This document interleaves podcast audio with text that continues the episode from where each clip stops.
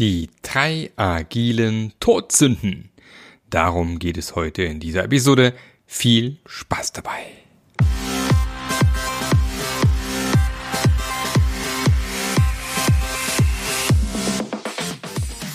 Der Passionate Teams Podcast. Der Podcast, der dir zeigt, wie du Agilität erfolgreich und nachhaltig im Unternehmen einführst. Erfahre hier, wie du eine Umgebung aufbaust, in der passionierte Agilität entsteht und vor allem bleibt. Und hier kommt dein Gastgeber, Marc Löffler. Hallo und herzlich willkommen. Schön, dass du wieder mit dabei bist. Äh, für mich wieder mit einer sehr späten Podcast-Folge, noch später wie letztes Mal. Äh, wir haben jetzt halb elf. also nur noch acht Stunden bis zum Release. Also ich könnte es noch ein bisschen weiter rauszögern. Vielleicht müsste ich es mal ausprobieren. Ähm, ja, mein Name ist Marc Löffler und du bist hier beim Passionate Agile Teams Podcast. Und ich helfe Unternehmen dabei, die Agilität zu finden, die zu ihnen passt und somit am Ende auch bleibt. Ja, und ich sitze hier nach einem recht langen, sehr ausführlichen Tag, hatte heute ein äh, Passion Model Training, der erste Tag, morgen der zweite Tag dann. Also werde ich mich dann auch bald zu Bett begeben, dass ich morgen fit bin. Und habe dann tatsächlich am Abend noch einen Vortrag gehalten ähm, bei der Scrum User Group Stuttgart, wie im letzten, der letzten Episode ja schon angekündigt, wo ich mit euch ein bisschen gebrainstormt habe.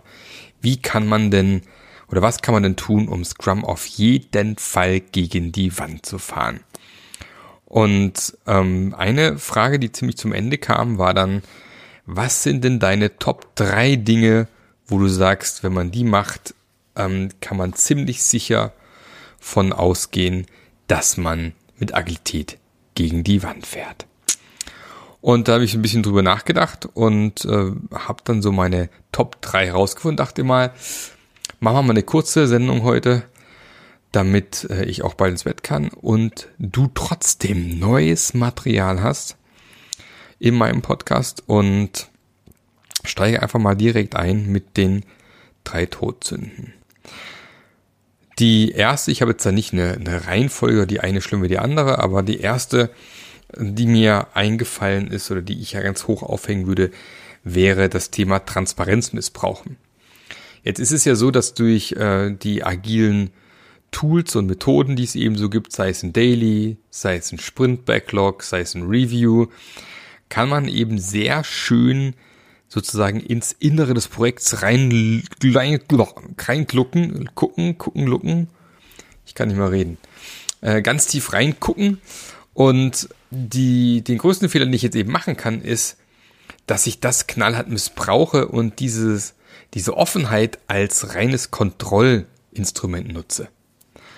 Also sei es, dass ich im, im Daily anfange, äh, ein Reporting zu machen mit den Leuten oder dass ich dieses Sprint Backlog dazu nutze, um zu kontrollieren, wer wie viel arbeitet und ob all die Sachen vernünftig runtergebrochen worden sind oder ob es auch besser machen könnte beispielsweise. Also es quasi als Aufhänger nehmen, um mich da drüber aufzuhängen. Was ich damit nämlich automatisch mache, ist, diese Transparenz, die ja an sich positiv sein sollte und vor allem dem Team dabei helfen sollte, die richtigen Schlüsse zu ziehen und die richtigen Wege und Richtungen einzuschlagen.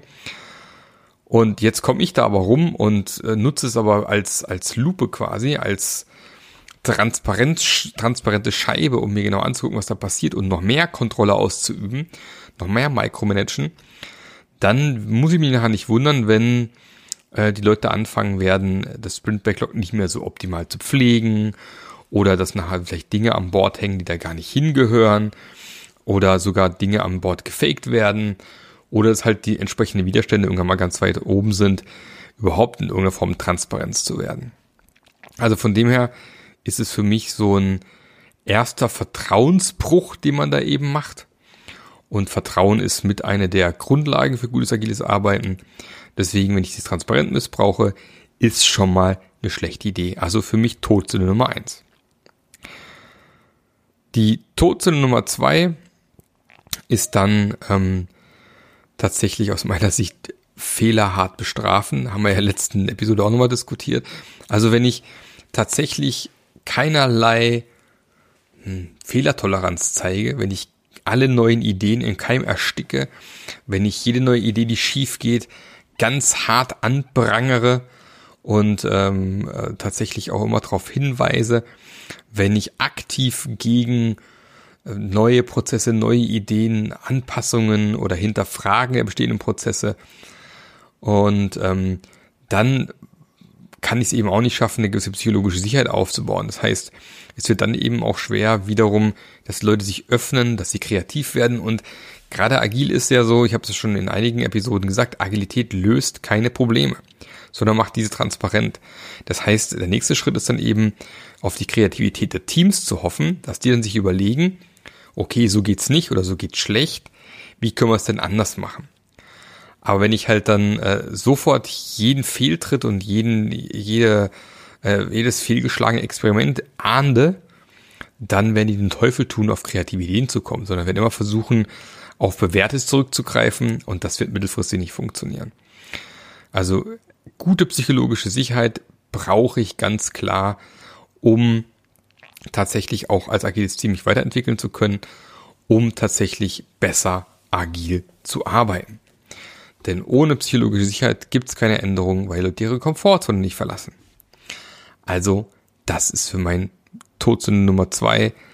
Ähm, knallhart Fehler ahnden, Fehlerkultur nicht machen und psychologische Sicherheit quasi im Keim ersticken. Und dann Todsünde Nummer drei.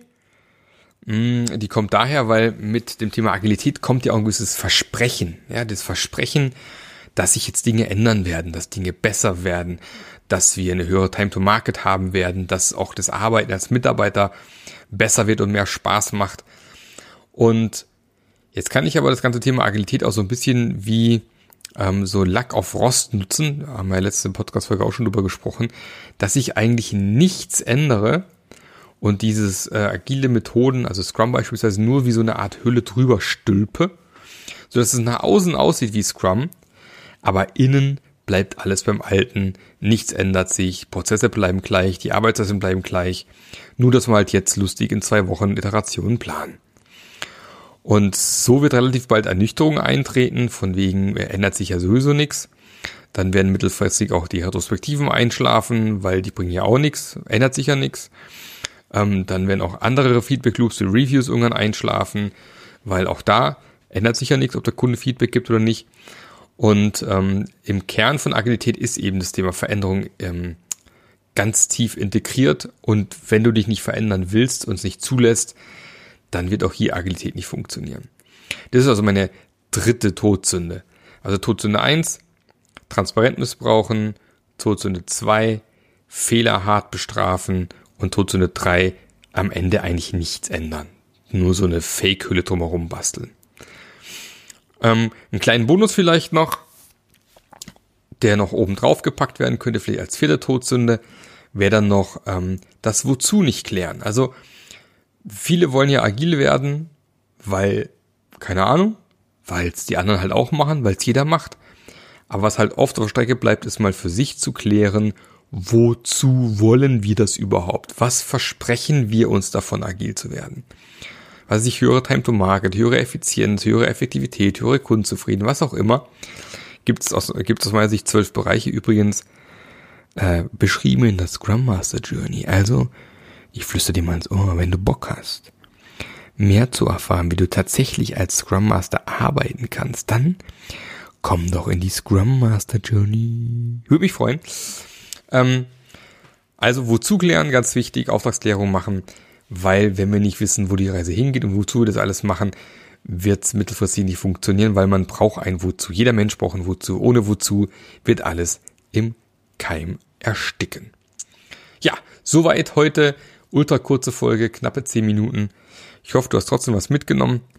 Wünsch dir eine fantastische restliche Woche. Also wenn du am Donnerstag hörst, ist ja noch Donnerstag, Freitag, kommt dann das Wochenende. Pfingstferien stehen auch bald vor der Tür. Halt die Ohren steif und ich wünsche noch einen fantastischen Tag. Der Marc.